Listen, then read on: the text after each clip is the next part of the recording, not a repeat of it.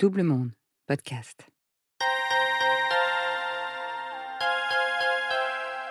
Il faut être toujours ivre pour ne pas sentir l'horrible fardeau du temps qui brise vos épaules. Il faut s'enivrer sans trêve, de vin, de poésie ou de vertu, à votre guise, mais enivrez-vous. Ces quelques mots de Charles Baudelaire en ont inspiré plus d'un, mais fait prisonnier bien d'autres. Keren, alias Rose, a connu un immense succès en 2007 avec notamment la chanson La Liste. Un tremplin qui s'est transformé en dérive quand elle a perdu le contrôle.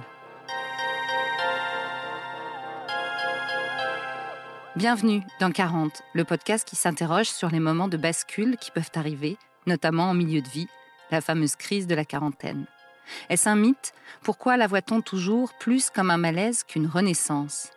À travers les portraits de nouveaux, d'anciens et de futurs quarantenaires, ce podcast va vous plonger dans ces instants intenses, parfois heureux, parfois malheureux, ces moments de folie, où on décide de tout changer, dans ces parenthèses drôles, inquiétantes, mais inspirantes. N'hésitez pas à vous abonner sur les plateformes de podcast et à nous suivre sur les réseaux sociaux de Double Monde. Keren, alias Rose, première partie. Bonjour, je m'appelle Rose, j'ai 43 ans, je suis chanteuse, auteur-compositeur, écrivain aussi.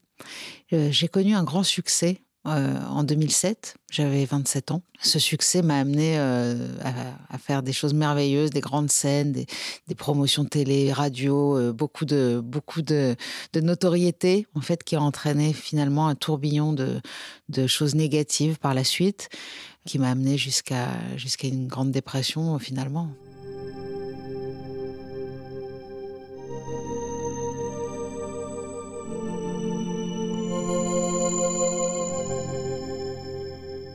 En 2005, juste avant ce succès qui, est arrivé en 2006 et 2007, j'étais encore Keren, une jeune niçoise qui débarquait à Paris qui avait en poche une maîtrise de droit et qui comptait pas du tout faire du droit en fait, qui avait eu cette maîtrise pour faire euh, plaisir à ses parents et pour surtout faire plaisir à tout le monde et, à moi-même me dire que j'avais quelque chose au cas où, mais je ne savais pas du tout ce que je voulais faire. Mais alors euh, vraiment, je n'avais aucune idée de ce que j'aurais aimé faire dans la vie.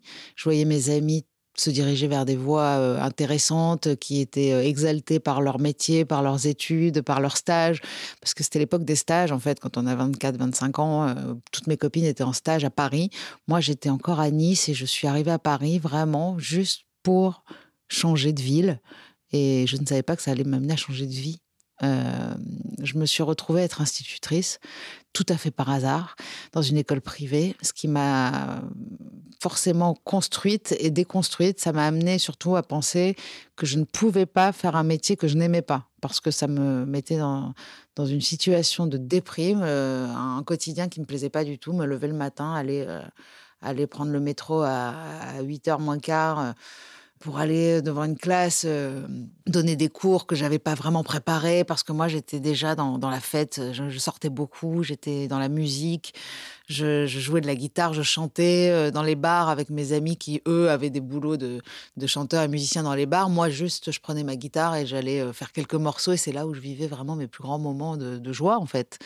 Et donc je me couchais très tard et j'arrivais le matin au travail, c'était pas c'était pas possible. Donc ça a duré un an et demi. J'ai dû arrêter euh, ce métier parce que, grâce à, je dis grâce, hein, à une rupture euh, très, très violente.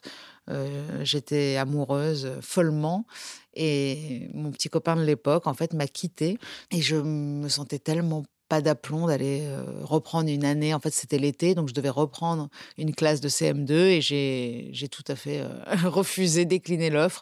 Au dernier moment, je n'ai pas été travailler. En septembre 2006, j'ai ma meilleure amie, Johanna, qui, me, qui essaye de m'aider, qui me dit Bon, écoute, là, à un moment donné, tu peux plus continuer comme ça, à, à pas savoir ce que tu veux faire. Si, si j'avais une baguette magique, là, tu ferais quoi? J'ai dit Bah, je chanterais, j'écrirais mes chansons, je, je ferais de la musique, quoi. Elle me dit, bah alors tu vas faire ça. Et moi, je vais t'aider parce que c'était le métier qu'elle avait choisi, justement, l'édition, le management, euh, la musique. Elle travaillait là-dedans. Elle était dans un stage chez une éditrice blonde musique qui éditait déjà et qui manageait Camille. Et moi, j'étais fan de Camille. Et elle a décidé de m'aider. Et j'ai dit à mes parents, voilà, j'ai décidé de prendre un an pour essayer de réussir dans la musique. Mon père, qui est musicien, qui m'a appris la guitare, m'a dit, écoute, nous, on est à fond derrière toi Mais cette fois-ci, tu fais les choses à fond, pas comme tout ce que tu fais jusque-là. C'est vrai que je faisais les choses, j'abandonnais, je faisais, j'abandonnais.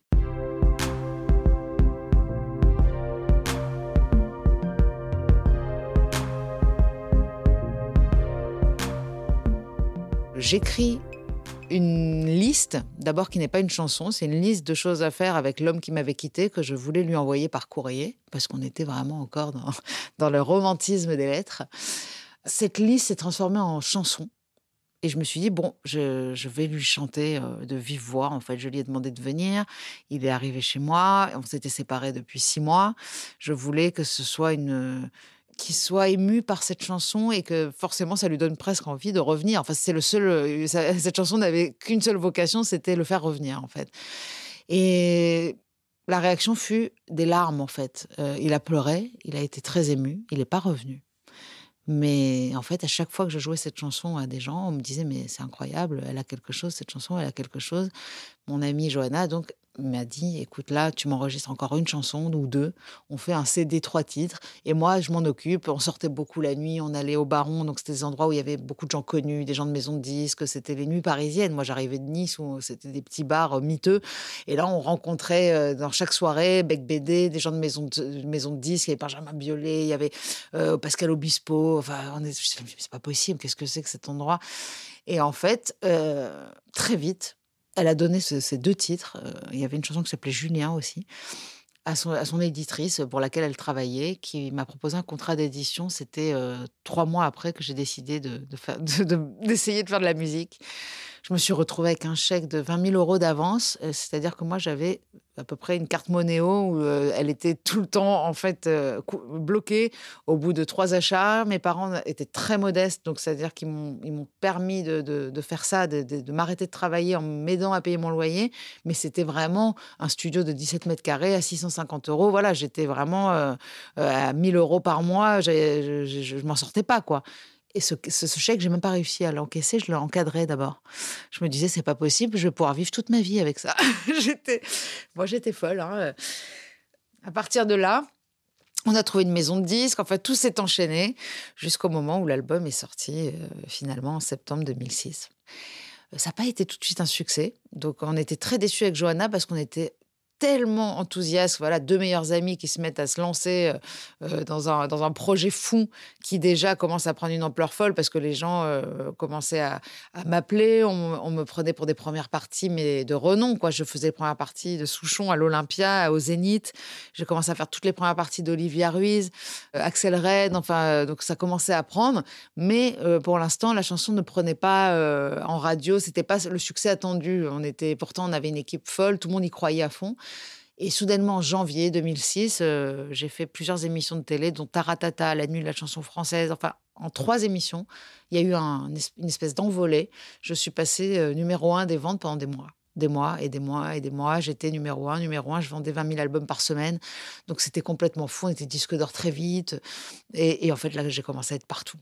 Et comme je le raconte dans mon livre Kérosène, pour être partout, il faut être aussi nulle part. C'est-à-dire, j'ai commencé à perdre un peu pied quand même je me suis toujours sentie un petit peu, euh, voilà, j'ai eu le syndrome, comme beaucoup, de l'imposteur. Euh, j'ai pas bossé pour arriver là. J'avais écrit deux morceaux. C'est ma meilleure amie qui avait été frappée à toutes les portes.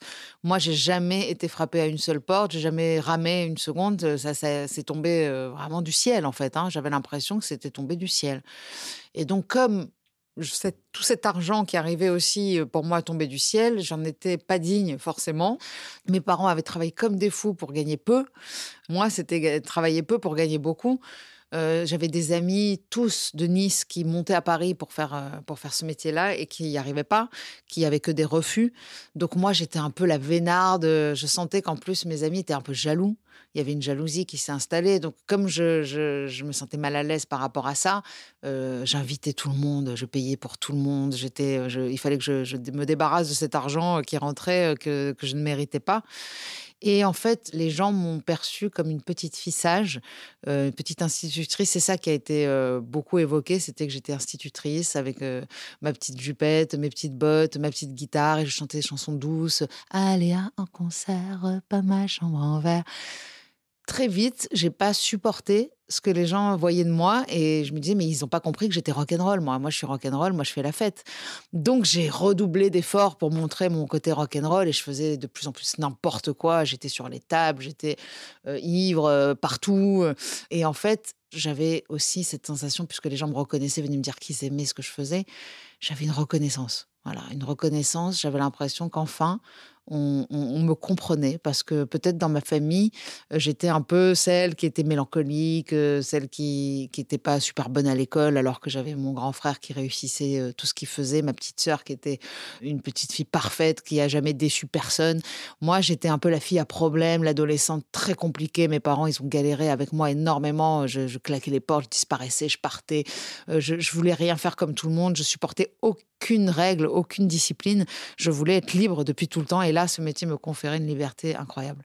Je pouvais faire ce que je voulais. Je commençais même à, aider mes parents euh, financièrement. Euh, j'étais contente de pouvoir donner de l'argent à mes parents, par exemple. Ça, c'était quelque chose. Je disais, voyez, en fait, celle que pour qui on s'inquiétait, en fait, finalement, c'est peut-être elle qui va vous aider plus que les deux autres enfants qui, soi-disant, euh, allaient réussir. Ma sœur faisait Sciences Po. Mon frère était avocat d'affaires. J'étais la fille paumée jusqu'à 25 ans qui disait, je sais pas ce que je vais faire de ma vie, quoi. Et là, soudainement, en fait, j'avais un rôle rêvé dans cette famille-là, puisque mon père était musicien et soudainement, il vivait à travers moi et il est devenu fan de Rose. Voilà. Donc, le père que j'avais perdu pendant mon adolescence, qui savait pas quoi faire de Keren, était fou de Rose.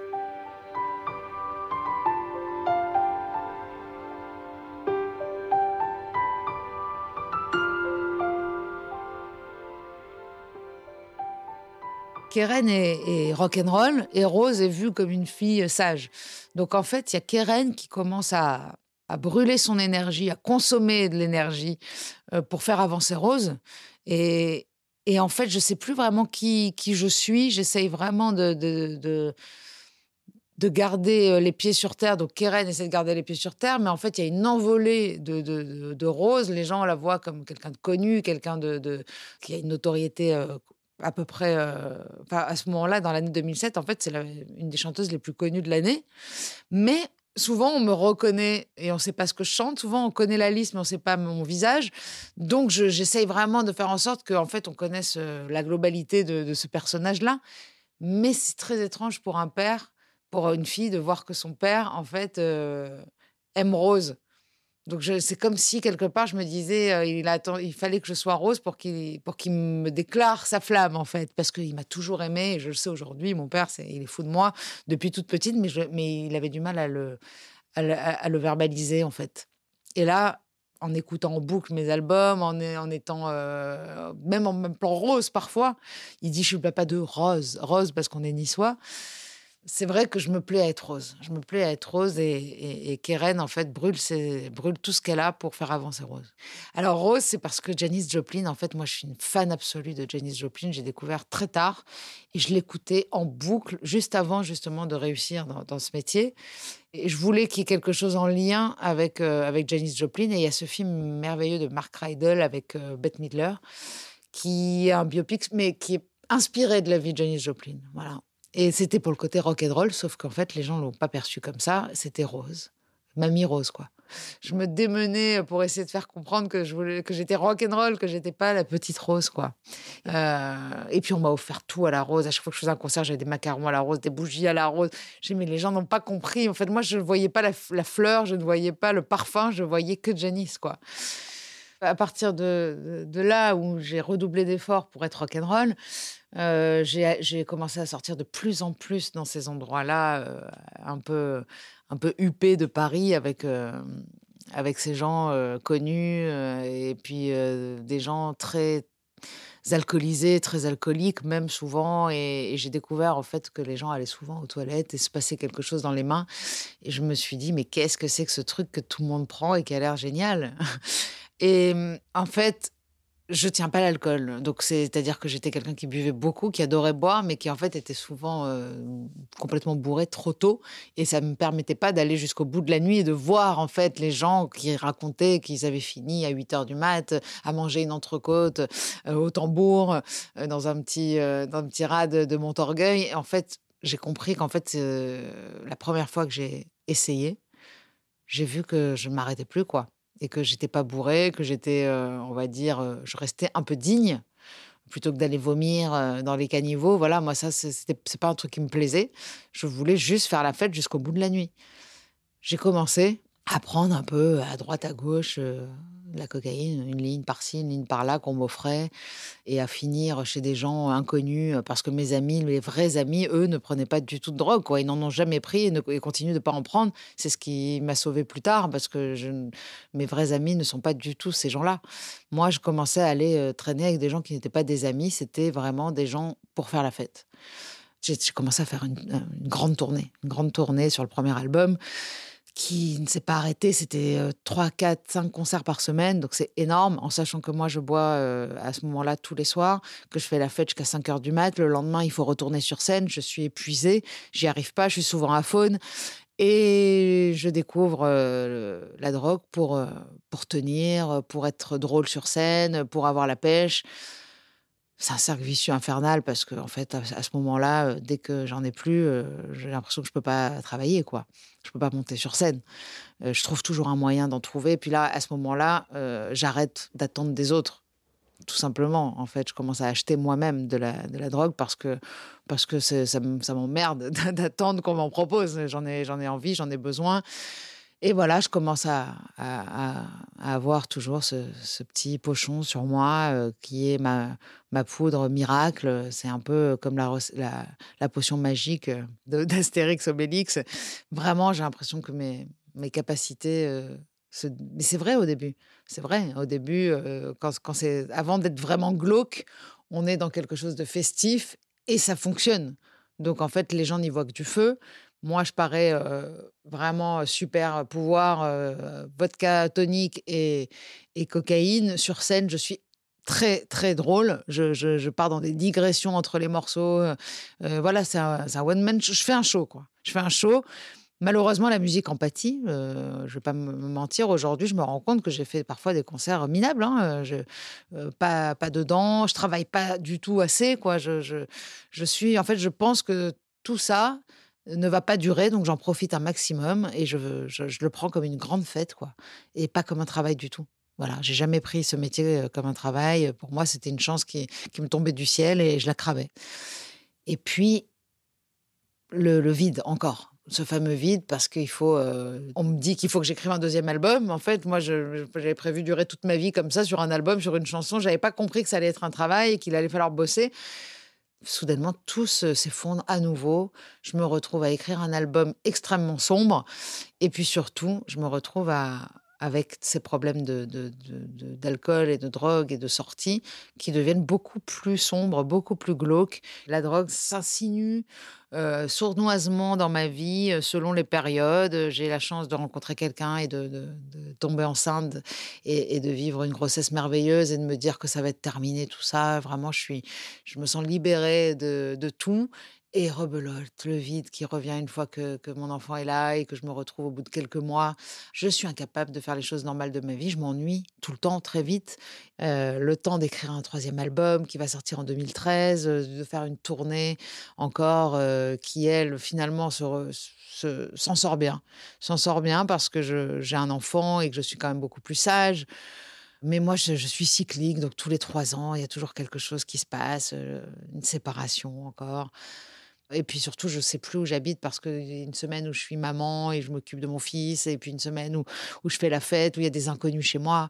C'est vraiment un, bordel sans nom. On est en 2015 et, et je sombre, quoi. En fait, je j'ai plus d'inspiration, j'écris plus, je dois faire un quatrième album, j'y arrive pas. Je sombre.